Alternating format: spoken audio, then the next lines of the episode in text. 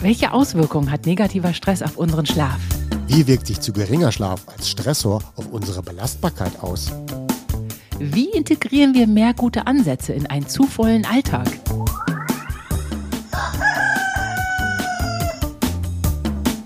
Die Schlafversteher. Mehr Verständnis für guten Schlaf, leichtes Lernen und erfolgreiches Arbeiten. Von Michaela von Eichberger und Andreas Lange. Disclaimer. Dieser Podcast ersetzt bei gesundheitlichen Problemen keinen Besuch bei einem Arzt oder einer Ärztin. Hallo Michaela, guten Morgen. Guten Morgen, Andreas. Darf ich direkt fragen, wie deine aktuelle Zeitumstellung läuft? Die, das darf aber eigentlich niemand erzählen. Ich tue es jetzt doch.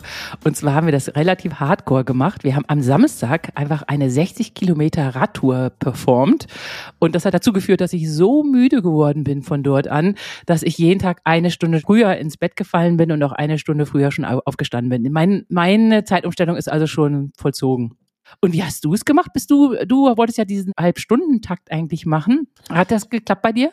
Ja, genau. Also ich ziehe das jetzt ungefähr seit einer Woche durch. Also jeden Tag stehe ich 30 Minuten eher auf und muss natürlich auch 30 Minuten eher zu Bett. Das habe ich aber auch ganz gut hinbekommen. Aber es ist in manchen Nächten so passiert, dass ich dann doch nicht meine acht Stunden Schlaf zusammenbekommen habe. Ne? Das waren dann am Ende nur 7,5 Stunden, weil durch das etwas früher zu Bett und das etwa, etwas eher aufstehen, passte das nicht immer, dass das am Ende so acht Stunden Schlaf war. Aber das ist nun mal den Tribut, den man hier zahlen muss für die Vorbereitung der Zeitumstellung, damit ich es dann in der nächsten Woche auch wieder etwas einfacher habe. Hm, verstehe. Ja. Ich hatte ja eigentlich vor, das in zehn Minuten Schrittchen zu machen. Allerdings bin ich jetzt ganz froh, dass es bei uns mit dieser einen prompten Stunde geklappt hat. Ich glaube, diese, für diese zehn Minuten Schrittchen, da bin ich nicht konsequent genug.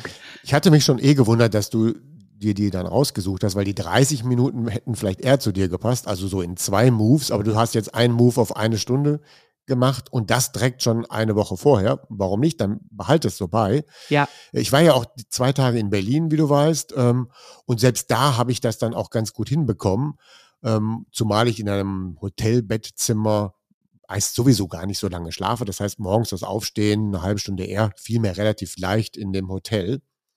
Und was ich dann auch machen musste, ist, in diesen zwei Tagen, das passt so ein bisschen heute in das Thema, ich musste so paar Alltagsdinge wirklich integrieren, weil man war zwei Tage auf einer Tagung und musste trotzdem so einige Maßnahmen durchführen, die mich daran erinnern, was wir heute so als Thema hatten.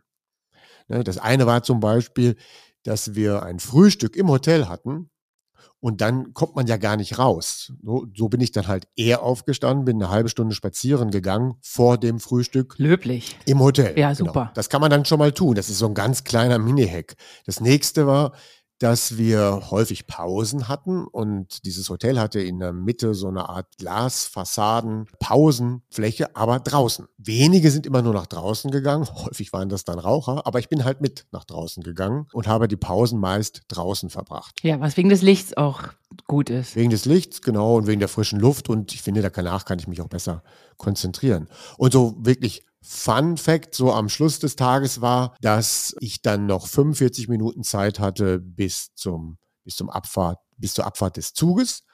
Und da habe ich mich dann entschlossen, diese Strecke, es waren glaube ich nur vier Kilometer, zu Fuß zu laufen, ähm, statt mit einem Taxi zu fahren. Weil wenn man dann 35 Minuten, 40 Minuten nochmal zu Fuß läuft, dann ähm, betätigt man sich auch und da kommt man ja auch nochmal ans Licht, weil wenn ich dann abends ankomme mit dem Zug zu Hause, wäre es dann ja schon dunkel gewesen und dann hätte man vielleicht auch keine Zeit mehr gehabt.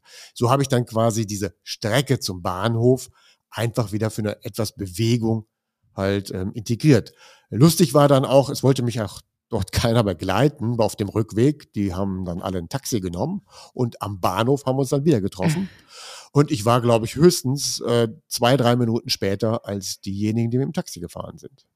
Oh, das ist super. Ich mache das auf Geschäftsreisen auch ganz oft so, dass ich viele Dinge einfach zu Fuß mache und auch Aufzüge und Rolltreppen meide. Genau, genau. Das sind ja diese Alltagsintegrationen, wo man immer sagt, das schaffen wir doch gar nicht in unseren Alltag hineinzubekommen. Aber genau diese vielen Kleinigkeiten tauchen dort doch was dazu. Zum Beispiel eine Vorbereitung ist, ich nehme nicht einen Rollkoffer, sondern ich nehme eher einen Rucksack mit.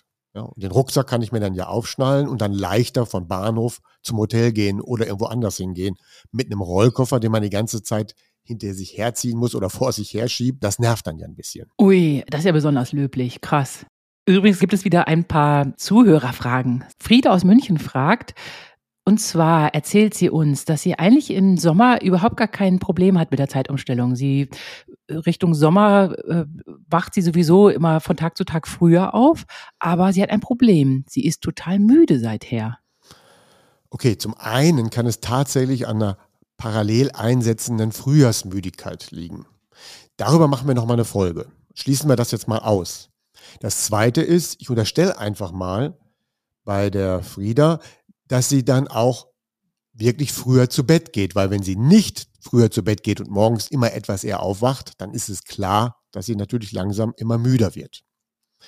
Und sollte sie wirklich aber auch früher zu Bett gehen und trotzdem immer weiter früher aufwachen, dann geht das bei vielen in den Sommer immer weiter so. Und da muss ich dann irgendwie anraten, dass man dann, wenn man diese Zeitumstellung gemanagt hat und es dann passt, vielleicht auch irgendwann wieder das Zimmer stärker abdunkelt. Nämlich sehr häufig ist es immer nur bei denen, die damit sehr gut zurechtkommen, die sich dann morgens vom Licht wecken lassen. Das ist erstmal gut, aber wenn irgendwann die Sonne schon um 5 Uhr aufgeht, dann kann es sein, dass wir dann zu früh geweckt werden. Also irgendwann muss man dann auch vielleicht mit der Abdunklung im Schlafzimmer nochmal spielen. Oh, unbedingt. Oh, ich kriege im Sommer einen Föhn, wenn da die Sonne um 5 Uhr morgens reinbrettert. Wir haben nämlich auch unser Fenster nach Osten hin. Fürchterlich. Also unbedingt Jalousien verwenden, liebe Frieda aus München. Die nächste Frage kommt von Ralf aus Bonn. Und er fragt, du hattest ja von einer Blaulichtbrille gesprochen letztes Mal. Wann genau soll er seine Blaulichtbrille am besten abends aufsetzen?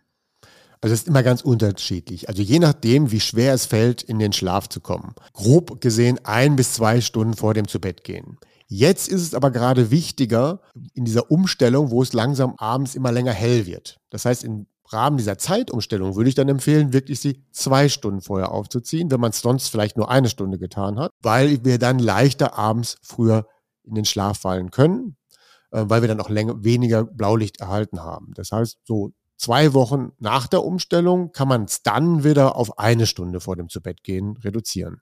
Das Thema der Woche. Stress und Schlaf. Einer Negativspirale zum Einstieg.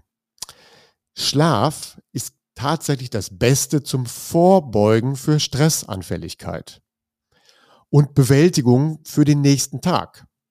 Schlaf ist nicht unbedingt das allerbeste Mittel für die Regeneration von Stress.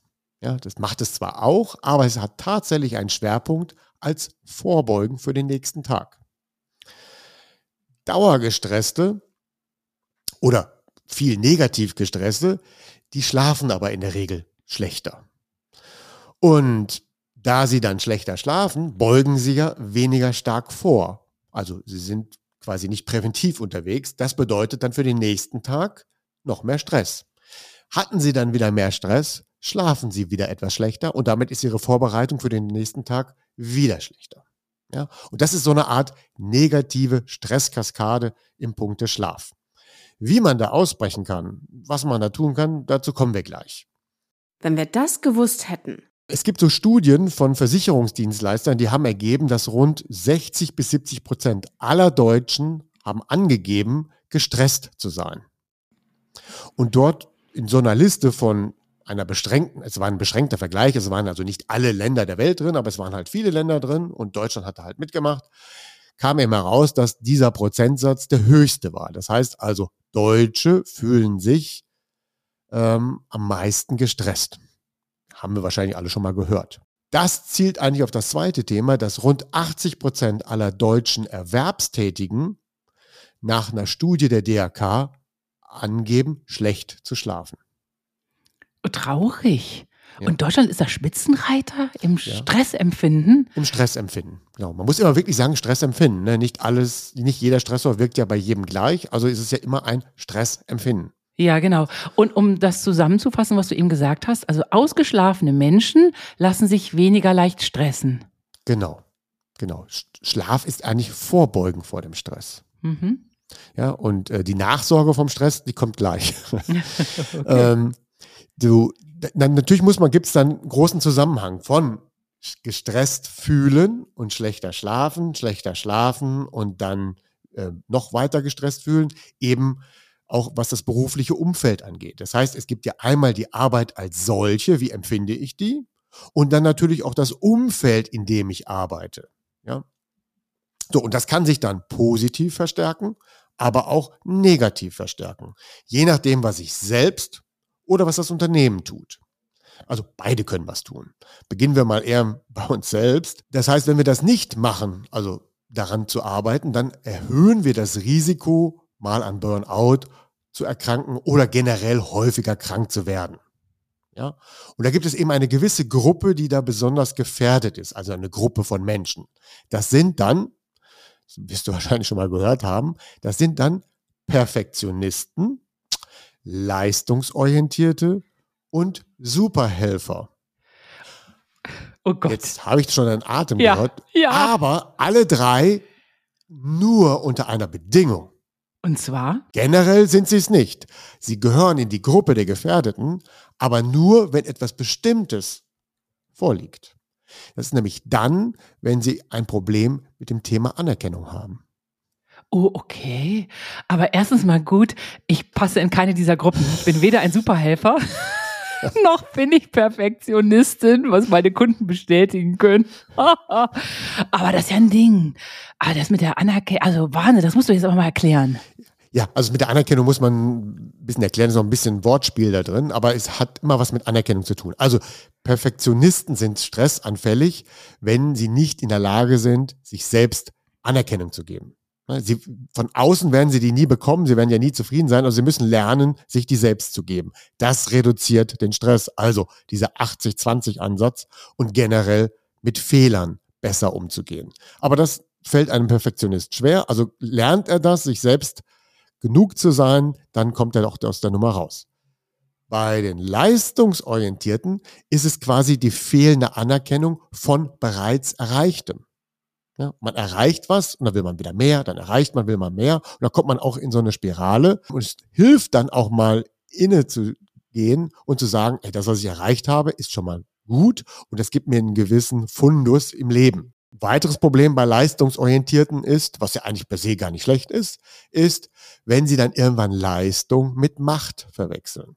Das versorgt sie dann auch in Stress, weil dann kämpfen sie immer nur noch um den Machtverlust und es geht gar nicht mehr um Leistung. Oh, wie traurig. Ja. Und die dritte, das sind dann die Superhelfer. Ich habe jetzt erstmal Superhelfer genommen, das, das sind ja Menschen, die extrem darauf ausgelegt sind, immer anderen zu helfen. Und da ist es die Anerkennung, sich zuerst selbst helfen zu müssen. Oh ja, das muss, das muss man wirklich lernen. Sich erstmal selbst helfen, erst dann die anderen. Genau, wenn man sich ja nicht mehr selbst helfen kann, kann ich auch irgendwann nicht mehr anderen helfen. Genau. Ne, dann kann ich meinem eigenen Anspruch, anderen zu helfen, gar nicht mehr gerecht werden. Also die drei Perfektionisten, Leistungsorientierte und Superhelfer sind erstmal super Eigenschaften, sind das ja. Und äh, wenn ich nicht dieses Anerkennungsproblem habe, dann kann ich auch mit diesen drei Eigenschaften ganz gut leben. Wissenschaftlich bestätigt. Um jetzt noch etwas tiefer in, den, in das Thema Stress reinzukommen, müssen wir mal kurz definieren, was eigentlich Stress ist, weil per se ist eigentlich Stress nichts Negatives. Ja. ja, genau. Also ich empfinde ab und zu so einen positiven Stress. Ich darf nicht zu wenig zu tun haben, dann langweile ich mich und mache dann auch irgendwie immer weniger. Ich brauche so einen positiven, netten Stress, bei dem man weiß, ach, sind ein paar Aufträge da, die arbeite ich schön ab. Genau. Also Stress muss letztendlich immer zeitlich beschränkt bleiben. Das ist mal so ganz einfach ausgedrückt. Evolutionär sind wir ja bei Gefahr oder bei der Jagd oder Flucht auf Stress ausgelegt oder angelegt gewesen. Das heißt, wir brauchen ja den Stress, um einer Gefahr besser entgegenzutreten. Wir brauchen den Stress, um besser jagen zu können. Wir brauchen den Stress, um besser auf uns quasi eine Flucht einzuleiten. Was dann immer folgt, ist quasi, wir rennen oder schlagen zu. Ne, das ist der ganz normale Stressmechanismus. Und so leben wir aber eben heute nicht mehr. Wenn wir heute in eine Gefahr geraten, beim Essen suchen möchte ich gar nicht mehr darauf ausgehen. Wir, wir suchen ja nicht mehr Essen, wir jagen auch kein Essen mehr. Das heißt, das fällt ja schon mal komplett weg. Also haben wir eigentlich nur noch die Gefahrenabwehr. Und eine Gefahrenabwehr ist ja evolutionär quasi Stress. So, und damit können wir gut umgehen, wenn das nur eine gewisse Zeit dauert. Aber wir sind heute alle kultiviert und ertragen dann diese Gefahr über eine längere Zeit. Ja?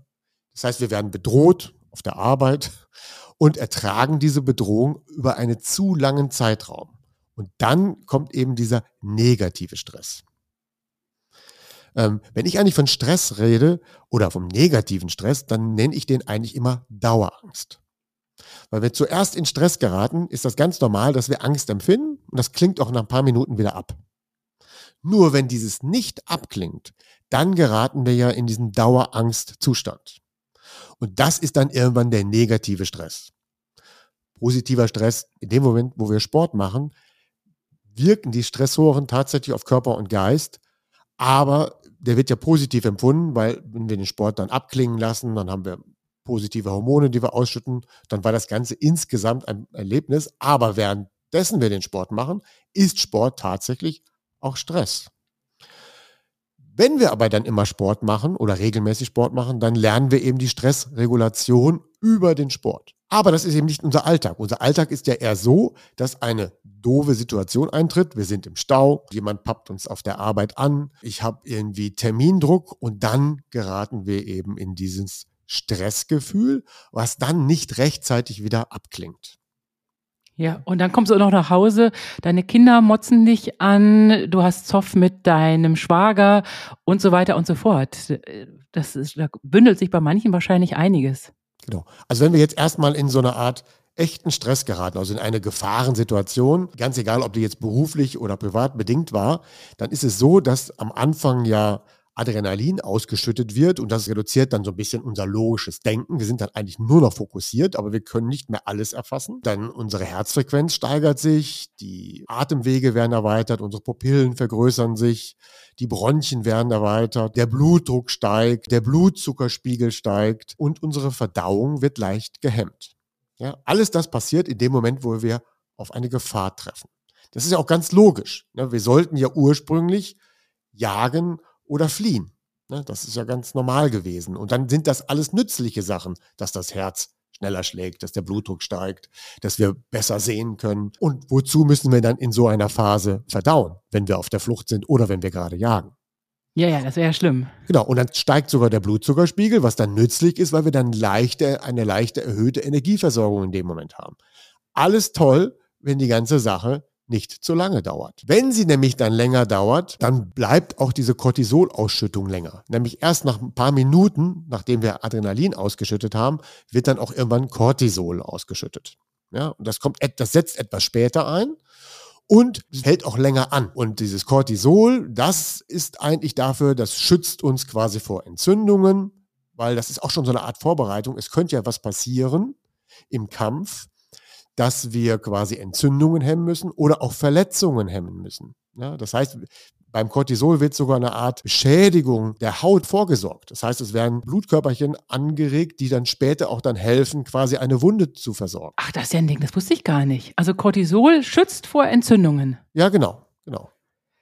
Aber der Dauerschutz von Entzündungen über Cortisol ist nicht gut. Warum? Weil wenn der Cortisolspiegel auf Dauer zu hoch bleibt, dann haben wir ja auf Dauer eine Hemmung der Verdauung.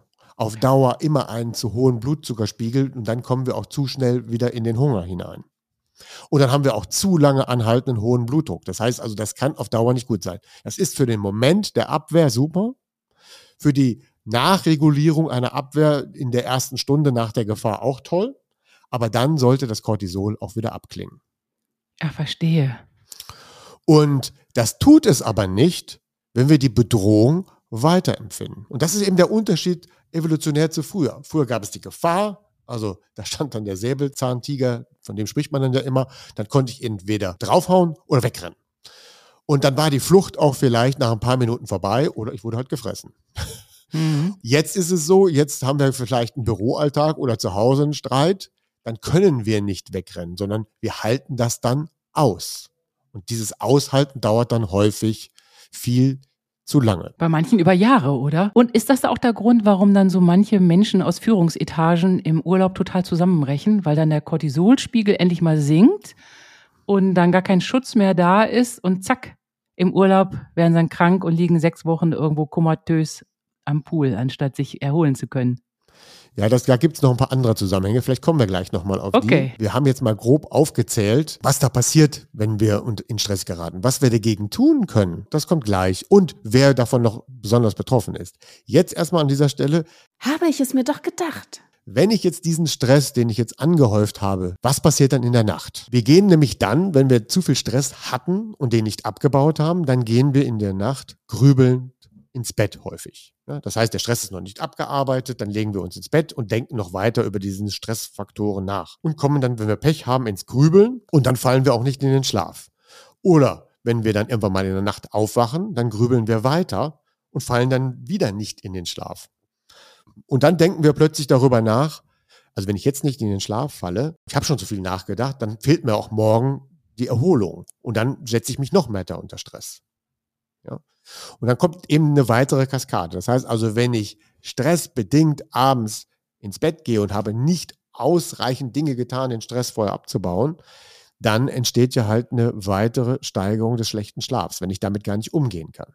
Ja, also wenn ich nicht gelernt habe, mit Grübeln umzugehen, wie stelle ich das Grübeln überhaupt ab? Oder wenn der Stress einfach noch nachwirkt, weil ich bis zu Bett gehen diese Stressoren immer noch spüre. Ja, und dann habe ich am Ende zu wenig geschlafen und das heißt für den nächsten Tag, ich bin hungriger, gereizter, weniger leistungsfähig und natürlich mehr anfällig für weitere Stressfaktoren.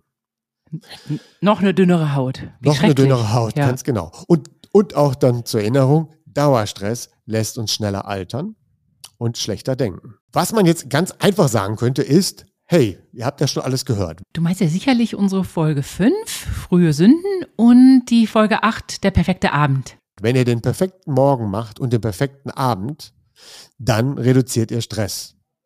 Zum einen. Und zum anderen werdet ihr dann auch besser schlafen. Und damit seid ihr am nächsten Tag besser vorgesorgt.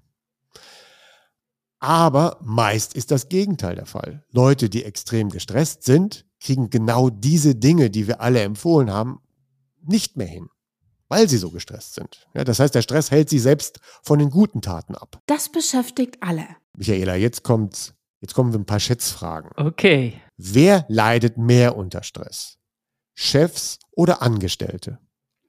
Höchstwahrscheinlich Angestellte, weil sie sich machtloser fühlen. Richtig, Angestellte leiden mehr unter Stress. Häufig wird gesagt, nein, Chefs hätten so viel Stress, die hatten so viel Verantwortung. Ja, diese Machtlosigkeit ist tatsächlich ein Stressor. Ach echt? Mhm. Cool. Ja, ich meine, ist nicht cool, aber Dann, wer leidet mehr unter Stress? Akademiker oder Menschen mit niedrigem Berufsabschluss? Akademiker, die zerfurchen sich mit ihren Grübeln das ganze Leben. Nein, tatsächlich ist es so, dass Menschen mit niedrigem Berufsabschluss häufiger angeben, unter Stress zu leiden. Oh echt? Ach Gott, die Armen, das ist ja schrecklich. Ja. Und da sind wir auch wieder fast bei dem gleichen Argument. Sie müssen mehr Fremdeinflüsse aushalten. Oh ja, sie fühlen sich auch noch machtloser, stimmt. Mhm, genau. Und jetzt wird es aber einfach. Berufstätige Eltern mit Kindern oder berufstätige Eltern ohne Kinder. Ja, Berufstätige mit Kindern sind gestresster. Also aus eigener Erfahrung ohne Kinder hier, das ist sowas von lässig, unser Leben. Stimmt nicht. Also nach einer Umfrage Nein. kommen, schneiden beide gleich ab. Ach, beide gleich? Echt? Ja, genau, genau. Weil wenn man berufstätig ist und keine Kinder hat, macht man sich mit anderen Dingen dann Stress. Und wenn ich Kinder habe, mache ich mir halt damit Stress. Ob ihr es glaubt oder nicht. Und jetzt kommt eben den größten Stress aller erleiden Kinderlose ohne Arbeit. Oh nein, ja, Das zeigt ja eben, wie Stress subjektiv empfunden wird. ja. Ja, weil man könnte ja jetzt wirklich sagen, ja, da ist doch jetzt wirklich nicht viel zu tun. Aber dann gibt es eben anderen Stress. Und der kann unter Umständen oder ist unter Umständen tatsächlich dann höher zu bewerten. Ach, traurig, Wahnsinn. Ja. Übrigens gibt es in Amerika doch dieses Sprichwort, wenn du etwas schnell erledigt haben möchtest, gibt es demjenigen, der am meisten zu tun hat. Weil der hat so eine Art von sorgsamem Stress sich angehäuft, dass er Dinge einfach schnell abarbeiten kann, während Leute, die gerade nichts zu tun haben, vieles gar nicht erst auf die Reihe bekommen. Ja, ist dann zum Beispiel das Thema Einkaufen. Ja, also wenn man jetzt zur Arbeit fährt, dann ist man ja schon unterwegs. Wenn man dann noch etwas besorgen muss, erledigt man das am Rückweg oder Hinweg und springt noch kurz rein, ist aber schon im Auto, war da sowieso im Auto, hat gar nicht drüber nachgedacht, dass man sich überhaupt ins Auto setzt und vielleicht einkaufen fährt oder eben mit der Bahn einkaufen fährt. Ja, interessant. Aber jeder empfindet eben Stress anders. Da muss ich dich jetzt auch mal was fragen. Und zwar, du hast ja erzählt, dass du abends nicht die BVB-Ergebnisse vorm Schlafengehen wissen möchtest. Und jetzt hast du mir gestern erzählt, dass du auch beim Einschlafen nicht die Ted Lasso-Folge gucken möchtest, die ich natürlich sofort geguckt habe, weil da könnte ich gar nicht mehr anders schlafen. Und du kannst sie nicht schauen, damit dein Schlaf ruhiger ist. Sag mal, das ist schon für dich Stress oder? Ja, ich hatte gestern Abend tatsächlich überlegt, weil ich war sehr neugierig auf die zweite Folge von Ted Lasso, habe mich aber am Ende dazu entschieden, sie nicht zu schauen, weil nachdem ich die erste Folge abends geschaut hatte, war ich jetzt nicht belastet. Es ist ja kein, ist ja eine ähm, Wohlfühlserie, aber mich hat es eben so begeistert. Ich war so euphorisiert von der tollen ja. Dass ich deswegen schlechter Nein! Ja. Was? Ich war dann neugierig, wie es weitergeht, habe mir darüber Gedanken gemacht und war total euphorisiert und war richtig fit, nachdem ich die Folge geguckt habe. Also die waren mir zu ich war zu begeistert. Also deswegen lieber nicht. Untiefen, das sind Untiefen. Ich kann damit ein Lächeln einschlafen und denke mir, auch schön, in einer Woche kommt die nächste Folge. Das sind wirklich Untiefen, die die Hörer hier über dich erfahren. Das ist ja Wahnsinn. Genau, aber da sind, bin ich schon beim nächsten Thema. Es gibt ja Stressfaktoren und Stressoren, ja, die man so ein bisschen auseinanderhalten muss. Und so Stressoren, da gibt es halt innere und äußere. Ah, okay. Ja, und die muss man immer unterscheiden. Also innere ist, ist ja quasi meine mentale Welt, in der ich mich bewege. Ähm, dazu gehört auch Ernährung etc. Und äußere ist alles, was von außen auf uns wirkt. Ja, so und in dem Mix bewegen wir uns dann. Und dann die Stressfaktoren kommen halt noch hinzu. Äh, was erlebe ich alle? Wie ist mein privates Umfeld organisiert? Was habe ich gelernt? Was kann ich und so weiter. Dann kommen wir nämlich auch gleich zum Punkt, weil du hattest es ja gerade schon mal so mit der Machtlosigkeit benannt. Da gibt es nämlich noch einen Punkt, der noch schärfer wirkt. Und den möchte ich gerne so ein bisschen, zu dem möchte ich gerne hinführen. Noch schlimmer als Machtlosigkeit. Ja, der ist ganz in der Nähe. Also, wenn wir jetzt wirklich diese Stressarten mal unterscheiden, ich unterscheide da gerne auf drei Ebenen. Und zwar so, dass die zeitlich ähm, eingeordnet sind. Also es gibt die kurze Ebene, sagen wir mal Ebene A. Das ist jetzt das Unmittelbare, also die unmittelbare Gefahr. Wir werden bedroht. Jemand ärgert uns. Ein Chef schimpft mit uns. Oder es passiert gerade in dem Moment was Doofes. Ja, das ist quasi, was jetzt aktiv passiert. Das ist dann quasi die Gruppe auf der zeitlichen Ebene A. Dann haben wir die Gruppe B. Das ist alles, was so am Tag passiert oder am Tag passieren soll. Also ich habe Zeitdruck und in diesen Zeitdruck prassen dann auch noch die Ereignisse von A hinein. Ja, aber der Tag an sich wird gestaltet und dann kommen irgendwelche Unwägbarkeiten dazwischen. Und dann gibt es nochmal die äh, Stressarten oder Stressoren auf der Ebene C. Das sind die langfristigen Sorgen. Also, ich mache mir vielleicht Sorgen über die Zukunft. Schaffe ich überhaupt meine Jahresziele? Reicht mein Auskommen im Alter? Wie ist es, wenn einer aus meiner Familie droht, immer weiter krank zu werden? Wie komme ich dann noch mit meinem Alltag zurecht. Oder ich leide chronisch unter zu viel Verantwortung oder mir fehlt ein bisschen mehr Verantwortung. Alles das sind so Sorgen, die sehr langfristig sind. Ja, und das sind die drei zeitlichen Ebenen. Und jetzt kommen wir zu den Kombinationen. Das heißt also, wenn Dinge zusammenkommen. Auf der Stufe 2, also B, war ja der Zeitdruck. Aus eigener Sicht kann ich ja meinen Tag vielleicht ganz gut gestalten. Aber wenn dieser Zeitdruck mit Erfolgsdruck C zusammenkommt, dann fällt es mir schwerer. Ja, ich kann mit Zeitdruck ganz umgehen, aber wenn der Zeitdruck im Sinne eines Erfolgsdrucks passiert, dann handle ich den in der Regel schlechter. Noch schlechter ist es, wenn ich quasi Zeitdruck habe und jemand ärgert uns dann. Ne? Da kommt dann die Stufe A dazu. Ja? Das heißt also, ich habe mir schon Zeitdruck gemacht und mitten in diesem Zeitdruck ärgert uns jemand. Und noch schlimmer wird es, also das Schlimmste ist eigentlich, ich habe Zeitdruck, aber innerhalb des Zeitdrucks bin ich fremdbestimmt. Und das ist ja eben dann bei einem Angestellten häufiger der Fall oder bei, mit jemandem, der einen niedrigen Berufsabschluss hat der ist häufiger fremdbestimmt. Ich kann mit Zeitdruck oder können Menschen ganz gut umgehen, aber nicht, wenn was in dem Zeitdruck steckt oder was darin ausgelöst ist, alles fremdbestimmt ist. Ich kann mit einem vollen Tag gut umgehen, aber nur, wenn ich mir den selber gut einteilen darf. Hm. Wenn alles bestimmt ist, wann ich aufstehen muss, wo ich hin muss, was ich mache und wie ich alles mache, dann fühle ich mich den ganzen Tag fremdbestimmt und dann ist das Stressempfinden wesentlich höher, als wenn ich das alles selbst gestalten darf. Ja, deswegen ist Fremdbestimmung unter Zeitdruck quasi der größte Stressor. Oh weh, okay. Jetzt verstehe ich so einige Zeitgenossen, die immer so ein bisschen grantig sind. ja, und wir müssen dann diese Selbstbestimmung tatsächlich auch mal wieder noch unterteilen auf zwei Ebenen. Ich systematisiere immer so viel, aber das liegt an meinem Beruf. Nee, das ist gut so. Ja, ähm, das ist dann, wir haben einmal, Menschen fühlen sich durch fremdbestimmt, wenn sie zum Beispiel auch unsere Maßnahmen durchführen sollen. Also, dass man sich mehr bewegen muss, dass man sich gesünder ernähren muss, dass man abends etwas eher zu Bett geht. Das fühlt sich für viele Menschen nach Fremdbestimmung an. Und deswegen machen sie es dann auch so ungern.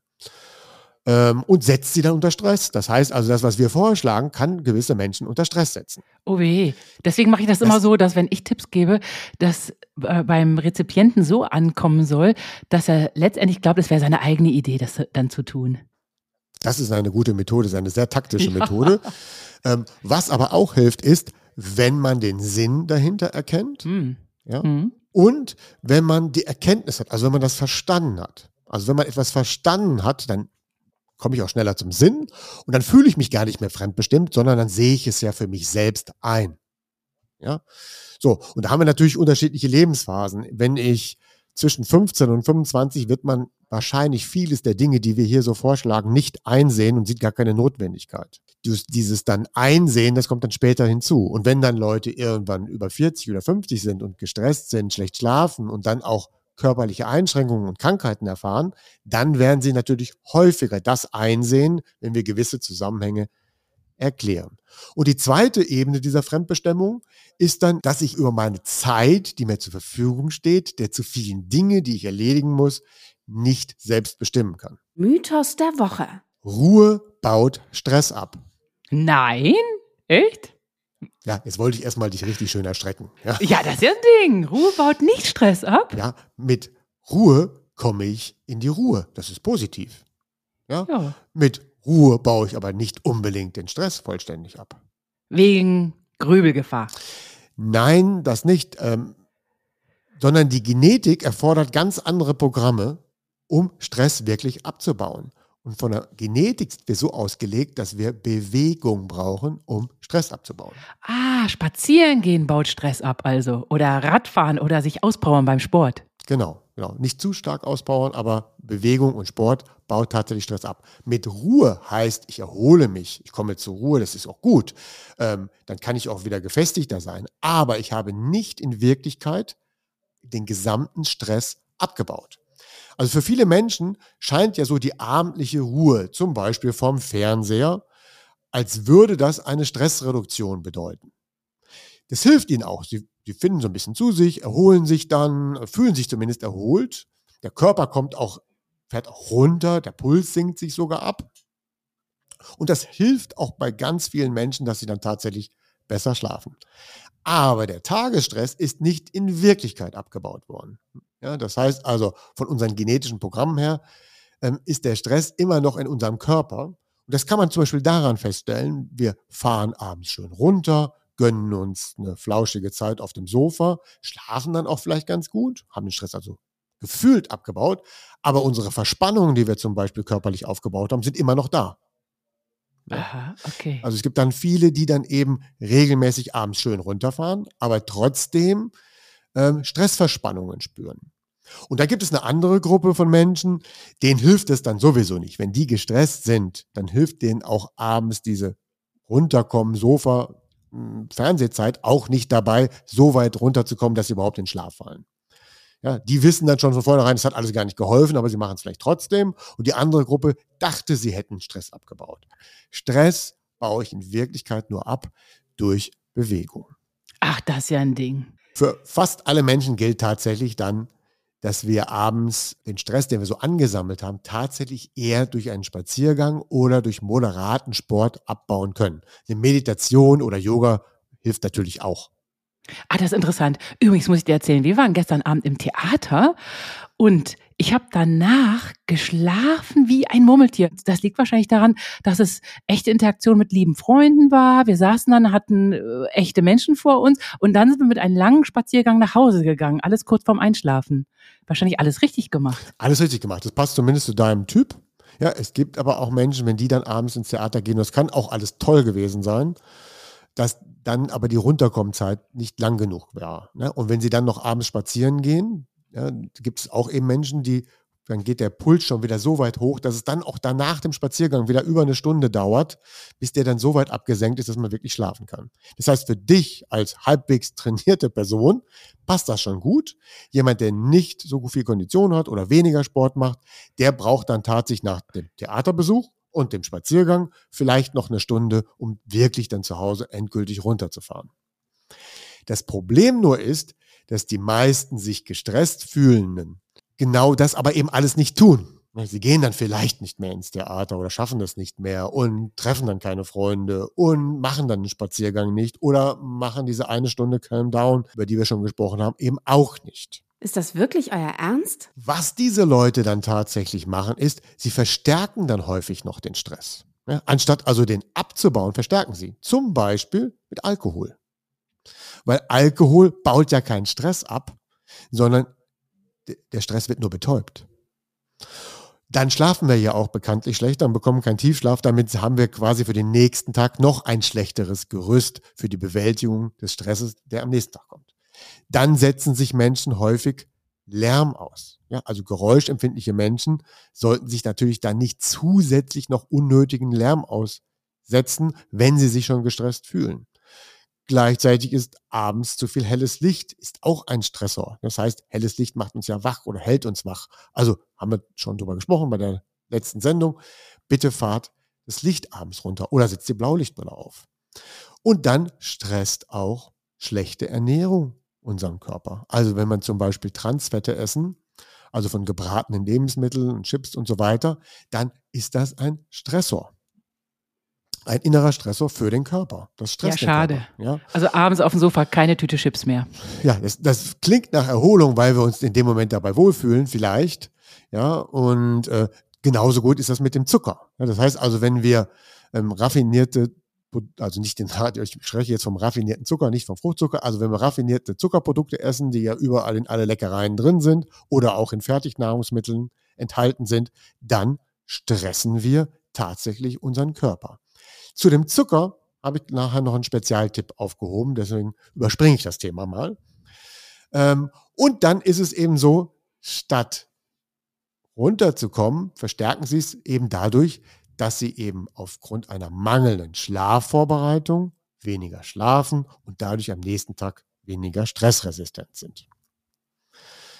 Jetzt zu den Lösungen. Also, wir gruppieren jetzt nochmal die Lösung. Was kann man tatsächlich machen? Das erste ist, wir vermeiden Stress oder reduzieren Stress. Das klingt jetzt so ganz toll, ne? vermeiden und reduzieren. Das ist aber nichts anderes als etwas Bestimmtes mal weglassen, von dem zu vielen irgendwas streichen. Das muss man auch im Unternehmen immer lernen. Das heißt, wenn man Prioritäten setzt, man hat zu viele Aufgaben und es hilft es geht kein Weg dran vorbei. Wir müssen gewisse Dinge sein lassen, weil sonst kommen wir nicht weiter. Ja, und das ist immer für jeden, für jede Führungskraft, für jeden Mitarbeiter immer schwierig zu sagen, was lasse ich sein, damit ich das Wichtigste auch wirklich gut fertig bekomme. Das Gleiche gilt aber auch für, das, für, den, für die Gestaltung des gesamten Tages. Ja? Äh, wenn wir das nämlich nicht tun, etwas zu vermeiden oder auch mal zu reduzieren oder sein zu lassen, dann werden wir ja irgendwann krank. Und wenn wir dann krank sind, dann klappt das plötzlich, das Weglassen. Ne? Dann sind wir halt krank, können wir plötzlich nicht mehr arbeiten, können nicht überall hin und auf einmal klappt die Reduzierung. Ja, und wie durch ein Wunder klappt dann in der Firma doch alles ohne ein. Ja, das muss man auch erkennen und annehmen. ja. Die, der zweite Lösungsansatz ist, dass wir resilienter werden. Ja, und stressresilienter werden wir einmal natürlich, klar, wenn wir mehr schlafen. Das zweite ist, wenn wir Sport betreiben. Sport ist ein Stressor. Aber in dem Moment, wo der Sport abklingt, lernt Körper und Geist diese Stressoren ähm, zu bewältigen. Ja, und damit werde ich resilienter. Je häufiger ich Sport mache, desto tatsächlich stressunempfindlicher werde ich. Obwohl ich in dem Moment, wo ich Sport mache, es quasi biochemisch tatsächlich für den Körper Stress ist. Aber weil der danach sofort bewältigt wird und wir uns ja auch bewegt haben, wird er immer wieder abgebaut. Äh, und deswegen führt regelmäßiger Sport tatsächlich zu Stressresilienz. Genauso gut ist es dann auch die Meditation. Ja, und selbst eine einminütige Achtsamkeitsübung, die kennen ja alle mittlerweile aufgrund der gewisser Watches, die viele tragen, hilft das, wirklich Stress zu reduzieren, schon während des Tages. Und wir werden auch resilienter, wenn wir uns bewusst und gesund ernähren. Genauso gut wie mit dem Sport ist das auch mit dem 16 zu 8. Das heißt, wenn wir das gelernt haben, über längere Zeit mal nicht zu essen und ohne Nahrung und ohne Zucker auszukommen, dann gibt es eine innere Beruhigung, die uns nicht mehr stresst, dass wir jetzt keine Nahrung vorfinden. Dann können wir nämlich dann essen, wenn wir Zeit haben. Und nicht dann, wenn wir unbedingt meinen, jetzt müssen wir essen. Ja, verstehe. Ja. Da hat man sozusagen das Hungern so ein bisschen trainiert. Ja, genau. Wir haben ja jetzt zum, genau, wir haben jetzt 13.41 Uhr. Ich gucke gerade auf die Uhr. Wir nehmen ja unseren Podcast meistens gegen Mittag auf. Und ich habe jetzt noch nicht gefrühstückt, noch nichts gegessen. Ähm, ich hätte jetzt kurz vor dem Podcast-Aufnahme etwas essen können. Aber in dem Moment hätte ich mich viel schlechter konzentrieren können. So, mhm. für manche wäre das jetzt eine Bedrohung gewesen, Stress. Oh Gott, ich habe eigentlich will ich um 12 Uhr essen, bekomme aber jetzt nicht noch kurz vorher mein Essen oder mein Mittagessen. Wie soll ich dann die Aufnahme machen? Mich stresst dann gar, das gar nicht. Ne? Das heißt, ich esse dann, wenn ich Zeit habe. Ja? Und nicht ja, dann, wann ja. ich essen muss oder weil es mir irgendeine Uhrzeit vorgeschrieben hat, sondern ich esse dann, wenn ich Zeit habe und dann kann ich auch mehr in Ruhe essen. Ja, verstehe. Übrigens zum Thema Meditation, was du eben gesagt hast. Ich habe mal einen super stressigen, das war wirklich, ich habe also psychischen Stress empfunden, eine Flugzeugreise nur dadurch überstanden, dass ich eine Meditation nach der anderen absolviert habe mit Hilfe meines Smartphones. Sonst, ich weiß nicht, wie ich sonst diesen schrecklichen, schrecklichen Flug ausgehalten hätte. Äh, warum war der jetzt so schrecklich? Der, wir saßen viel zu eng diese, es kamen ständig Luftlöcher. Es war wirklich so, dass also durch dieses Eingepferchtsein und diese Luftlöcher und der Lärm und Kinder haben geschrien und so, ich, ich bin ausgeflippt und dann habe ich eine, eine Meditation nach der anderen angefangen und es war dann völlig gechillt. Ich habe diesen totalen Stress ausgeblendet. Ja. Das ging dann ganz wunderbar. Man kann sogar Stress dadurch ausblenden. Ich meine, einmal gibt es ja die Atemmeditation, das andere ist, man stellt sich Rechenaufgaben. Ja, das mache ich jetzt auch oft. Genau, ja. in dem Moment, wo man sich Rechenaufgaben stellt, kann man nicht mehr so auf sein emotionales Hirn zugreifen, weil das Gehirn ist voll, also voll damit beschäftigt, quasi auf der anderen Seite zu denken und es muss dann halt logisch denken und das bringt ihm dann etwas aus dem emotionalen Gerüst heraus.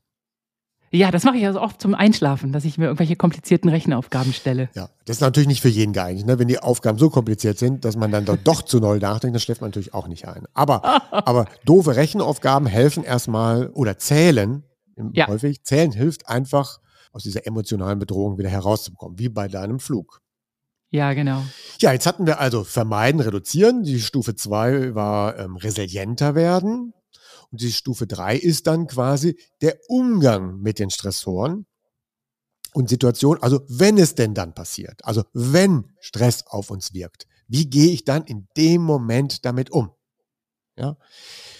Tauchte es auf, dann ist es natürlich gut, dann mal vielleicht vom Tisch aufzustehen, man sich vielleicht gestritten hat oder es eine, eine, ungünstige Situation im Unternehmen gab, dann ist es vielleicht ganz gut, eine Pause einzuleiten, aufzustehen, ein paar Meter zu laufen, dann fährt dann alles wieder runter, weil ich einfach mal mich bewegt habe danach. Oder wenn ich sage, ich kann es ja nicht ändern, dann nehme ich es halt so an, wie es ist, ja, anstatt mich noch ganz lange darüber zu grämen.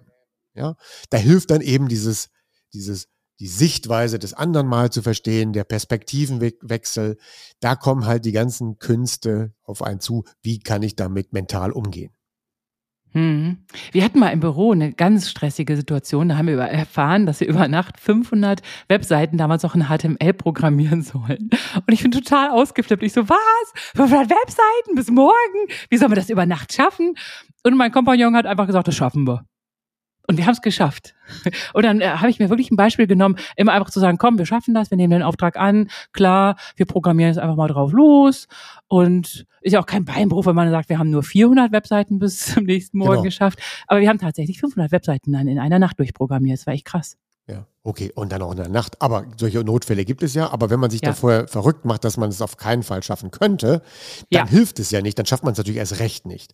Aber wenn man sagt, ich schaffe das, dann habe ich wenigstens die Chance, es zu schaffen. Genau, genau, ja. Dann sind eigentlich auch keine Stufen. Ich habe es eigentlich mehr eher aufgezählt. Also vermeiden, reduzieren, resilienter Umgang. Und das letzte ist dann quasi das Vorbeugen. Und das ist unser altbekannter Schlaf. Je mehr und besser wir geschlafen haben, umso besser und stressresilienter sind wir am nächsten Tag. Unser Tipp der Woche. Also der erste Tipp der Woche ist, den Stressabbau nicht aufzuschieben. Zum Beispiel, ihr kennt das alle, also Erholung und Vorbeugen, das mache ich irgendwann mal, wenn ich in Rente gehe. Ne, so dachte man ja ganz früher vor 40, 50 Jahren. Dann hat man gesagt, nein, meine Erholung, den schiebe ich auf den Urlaub.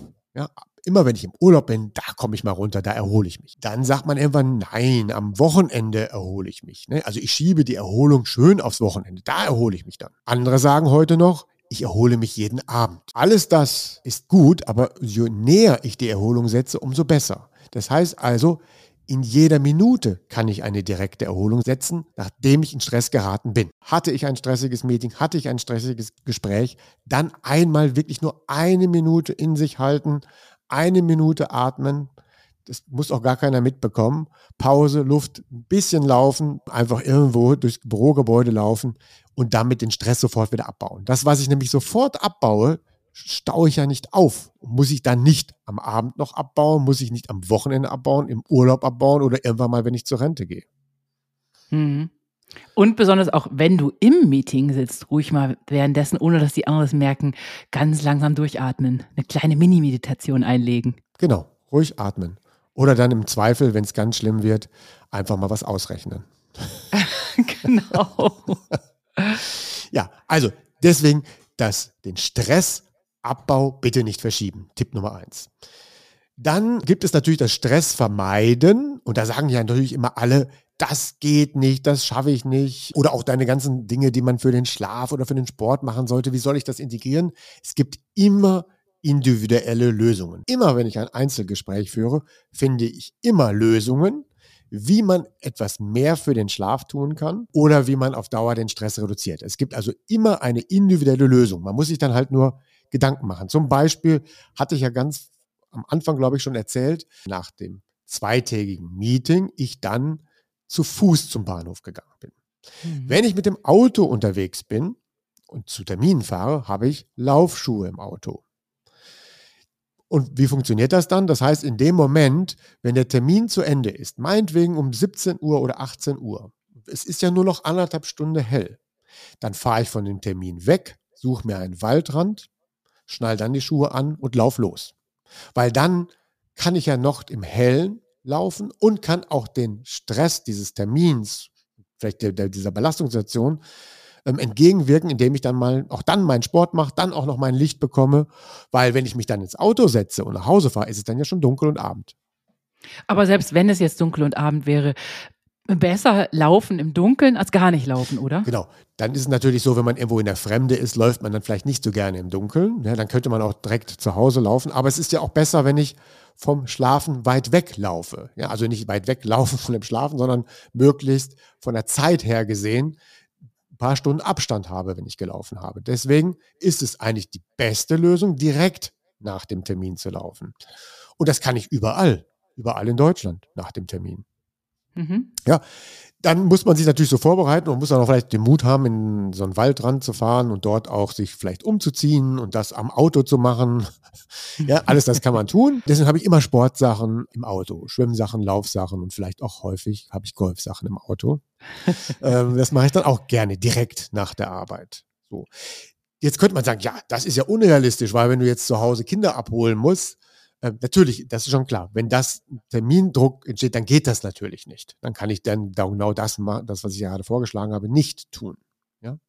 Aber wenn ich dann Kinder abholen muss, dann kann ich das auch wieder anders integrieren. Ne? Ich kann ja zum Beispiel hingehen und sagen, ich hole die Kinder ab und laufe dann vielleicht dahin, wo die Kinder abgeholt werden müssen. Also ich kann Kinder wegbringen mit dem Fahrrad und sie auch wieder abholen zusammen mit dem Fahrrad. Dann habe ich zwar den Stress gehabt, das Kind wegzubringen, aber ich habe eine gemeinsame Fahrradtour gemacht. Erstens war es gemeinsame Zeit und zweitens haben beide dann vielleicht auch dann noch ein bisschen Sport gemacht.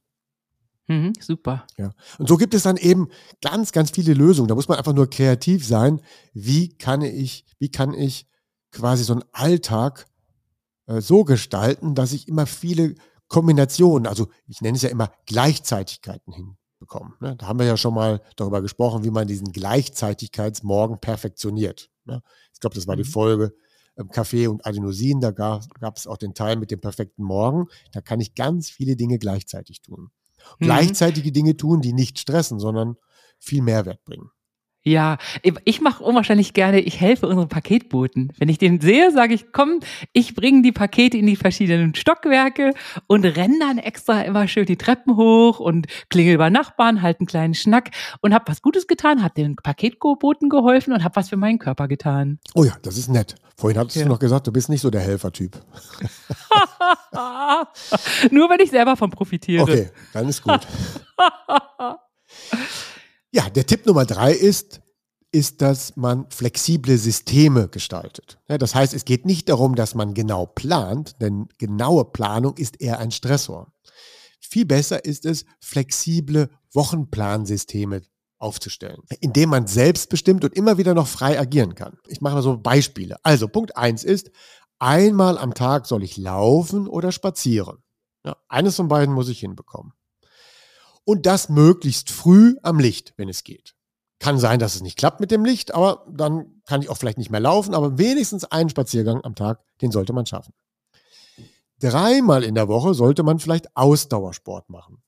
Egal wie, ob mit Fahrradfahren oder Schwimmen oder anderen Möglichkeiten. Wenn ich aber den Ausdauersport mache und den mache ich dann schon morgens, dann habe ich dann vielleicht auch noch Licht erhalten und habe auch das Laufen für den Tag natürlich miterschlagen. Kann ich aber erst später laufen, habe ich vielleicht das Licht nicht mehr mit erschlagen. Ja? Generelle Regel ist, auch einmal am Tag muss ich an die frische Luft und ans Licht. Ja? Je nachdem, wann es dann an dem Tag individuell, je nach Terminlage passiert, erledige ich damit ein, zwei oder drei Faktoren gleichzeitig oder nicht. Ich weiß nur, dass ich am Ende des Tages mal am Licht gewesen sein muss, möglichst früh. Ich weiß, dass ich alle paar Tage mal Ausdauersport gemacht habe und an manchen Tagen passt sogar alles zusammen. Ne, muss nicht an jedem Tag passen, aber wenn es dann morgens geklappt hat, habe ich schon drei Punkte erledigt mit einem Run morgens. Genauso gut kann man auch das Krafttraining, was ja auch wichtig ist für Schlaf, ich glaube, da werden wir auch nochmal ein Spezial machen, weil Ausdauertraining kennen ja alle, aber was bedeutet Krafttraining und Schlaf? Auch da gibt es dann flexible Lösungen. Wie kann ich das Krafttraining in den Alltag integrieren? Ist es dann richtig Krafttraining oder aktiviere ich nur mal die Muskeln, so wie du das gerade gesagt hast? Ich steige dann Treppen und helfe dem Postboten beim Paket ausliefern. Ja, und da gibt es dann auch Möglichkeiten, wie ich diese Kraftelemente auch in einer Woche integriere, weil die müssen auch nicht in jeden Tag. Nächster Punkt ist das 16 zu 8 ist ja eine ganz tolle Sache, aber ich muss das natürlich auch lernen. Da gibt es aber auch andere Methoden. Es gibt nicht nur 16 zu 8, sondern es gibt auch dieses 5 zu 2. Wir werden dann irgendwann nochmal auf diese Fastenmethoden näher eingehen. Aber auch die kann ich flexibel in den Tag gestalten. Also wenn ich jetzt zum Beispiel das Beispiel nehme, an meinem zweiten Tagungstag war es so, dass es ja mit einem Frühstück begann. Und eigentlich lasse ich immer mein Frühstück ausfallen. Dann habe ich aber auch an diesem Tag dort gefrühstückt, habe dann mein Mittagessen und da gab es noch irgendwie was um 16 Uhr zu snacken. Und dann habe ich das Abendessen an dem gleichen Tag ausfallen lassen. Mal lasse ich das Frühstück ausfallen oder das Abendessen. Das entscheide ich dann flexibel. Ja, da stresse ich mich nicht, dass jetzt nicht mein Plan eingehalten werden kann. Uh, ich habe ein Meeting und das beginnt mit einem gemeinsamen Frühstück, dann frühstück halt mit. Dann lasse ich halt das Abendessen aus. Toll, du bist ja wirklich ja. irre. Weil das haben wir nicht geschafft. Wir wollten mal 5 zu 2 machen, an zwei Tagen in der Woche nur 500 Kalorien oder also eben nur Frühstück oder nur Abendbrot, schaffen wir nicht. Eine Mahlzeit heißt das. Ne? Dann zwei Tage in der Woche isst man nur eine Mahlzeit. Ja, genau, das schaffen wir nicht. Das ist das, also wirklich. Ich halte es auch für schwerer. Also ja. ich finde 16 zu 8 extrem einfach. Vielleicht machen auch viele da einen falschen Start. Ne? Man kann ja nicht direkt mit 16 zu 8 beginnen. Ne? Und deswegen erwähne ich ja immer, ich glaube, immer müssen wir die demnächst machen, diese wichtige Folge, weil wir erzählen zu häufig von 16 zu 8 und haben es immer noch nicht genau erklärt, wie man 16 zu 8 für den Schlaf nutzen kann und wie man da am besten reinkommt. Dann gilt es auch Nährstoffe, die, also die Nahrung. Das heißt, ich kann ja nicht immer gesund essen. So. Aber der Trick ist, dass man sagt, es gibt eine Mahlzeit am Tag von den zwei oder dreien, je nachdem, wie man das so macht. Eine Mahlzeit am Tag ist die Mahlzeit, wo ich fast alle guten Nährstoffe auch zu mir nehme und auch einplane und auch bekomme. Die anderen Mahlzeiten, die dann noch stattfinden, können das dann ergänzen, können das auch perfektionieren, aber die sind kein Muss mehr. Das erleichtert mir das auch, wenn ich denn zum Beispiel abends noch in ein Restaurant gehe, weil ich dort eingeladen bin oder weil ich selber in ein Restaurant will, dann kriege ich dann vielleicht nicht die optimalen gesunden Nährstoffe, die ich genauso wollte oder noch brauche. Aber wenn ich das mittags schon zu mir genommen habe, ein perfektes Mittagessen mit allem, was man braucht, dann spielt es nicht mehr ganz so eine große Rolle, was ich denn dann abends esse. Hauptsache nicht zu sehr ungesund am Abend oder zu viel. Ja? Hm, verstehe. Und dann gibt es eben auch die Tricks, den, das Cooldown am Abend flexibel zu gestalten. Hatten wir ja einer der letzten Folgen. Und für alle, die im Business stark aktiv sind, viel arbeiten müssen, auch dort nicht zu strenge Zeitpläne anlegen, also nicht zu eng getaktete Termine, sondern einen Kalender erstellen, der aus gewissen Rahmen besteht. Das heißt also, dass man sich genau einplant, wann in der Woche, im Monat gibt es meine kreativen Phasen, wann gibt es die Phasen, wann ich abarbeite, wann gibt es Phasen, in denen ich Termine mache und viel kommuniziere. Und genauso ein ähm, Phasenkalender gibt es dann auch einzeln und auch für Teams. Ja? Und den gestalte ich dann. Das heißt also, wenn ich jetzt einen Termin einplane, buche ich mir den nicht ein, weil ich für mich Kreativität vorgesehen habe. Es gibt halt gewisse Stunden oder Tage in der Woche, wo ich am besten kreativ sein kann und da lege ich mir keine Termine rein. Ja, die sind geblockt für mich, für kreative Phasen. Oh, das, ja, das sind ja ganz tolle Tipps. Ich habe eben auch, das habe ich auch schon mal gehört und wie toll, dass du es jetzt eben auch erwähnt hast, auch unliebsame Arbeiten, Dinge, die man wirklich total ungern macht, die soll man sich einfach in einen Terminkalender eintragen und sagen, so, dann wird das einfach erledigt. Genau, dann ist es ja auch jetzt weg. Und wenn es dann kommt, mache ich es dann tatsächlich auch. Ja. Zumindest meistens. ja, okay, das war so, das sind das war der Tipp Nummer drei, flexible Systeme. Zu diesen ganzen Dingen werden wir bestimmt vielleicht noch mal etwas feiner eingehen. Zum Beispiel eben, wie ich auch gerade das, diese Arbeitssysteme, da werden wir immer noch mal darauf eingehen, wie die denn genau funktionieren. Mhm. Der letzte Tipp und vielleicht einer der wichtigsten Tipps, was den Stress angeht, das ist eben das Thema mit dem, mit der Erholung durch Essen. Oh, oh, ganz schlimmes Thema. Genau. Meine große Empfehlung, also Tipp Nummer vier heute ist, trennt bitte Essen und Erholung voneinander. Bevor wir essen, sollten wir uns zuerst erholen. Mhm. Und nicht durch das Essen setzt die Erholung ein, weil dann konditionieren wir uns auf eine Weise, dass wir dann immer essen müssen, um runterzukommen. Ja, genau. Das hattest du mir schon mal vor langer Zeit gesagt und ich habe es sofort befolgt. Ich habe jetzt auch Pausen, Pausen vom Zeichnen und Kreativsein, habe ich komplett entkoppelt von Süßigkeiten. Das geht einfach nicht. Also da mache ich lieber was anderes. Dann knobel ich ein bisschen, mache irgendwas, mache ein bisschen Yoga, aber nicht mehr automatisch zur Schokolade greifen. Genau, also wenn wir jetzt zum Beispiel gestresst nach Hause kommen, wir haben noch, also es war wirklich stressig, bis auch, auch die Heimfahrt war stressig, wir kommen zu Hause an, es ist jetzt meinetwegen 19 Uhr, dann darf man nicht sofort essen als toll, jetzt belohne ich mich über das Essen zum Runterkommen. Ja? Das sollte man in dem Moment nicht tun, weil dann koppeln wir das eben. Noch schlimmer ist, wenn ich das dann mit, mich mit Süßem von Stress belohne. Ja, das ist ja noch gefährlicher, weil dann kommen wir in diese, äh, da machen wir ja nochmal ein Spezial zu, zu dieser Zucker ist ja eine Droge. Ja? Aber ja. generell trennt Erholung und Essen voneinander. Das heißt dann, wenn ich dann abends nach Hause komme und wäre noch gestresst, dass ich dann vielleicht tatsächlich erst eine Atemmeditation mache oder moderaten Sport, einen kleinen Spaziergang und dann erst esse. Hm, verstehe. Ja. Weil von Natur aus waren wir ja auch so ausgelegt, dass wir zum Beispiel erst gejagt haben. Das heißt, wir haben uns erst bewegt und dann haben wir gegessen. Essen wird auch viel besser verdaut und angenommen und von unserem Körper akzeptiert, wenn wir uns vorher kurz bewegt haben. Das, das kann, klappt nicht immer, aber hier geht es ja darum, etwas zu tun und erst runterzukommen und dann zu essen.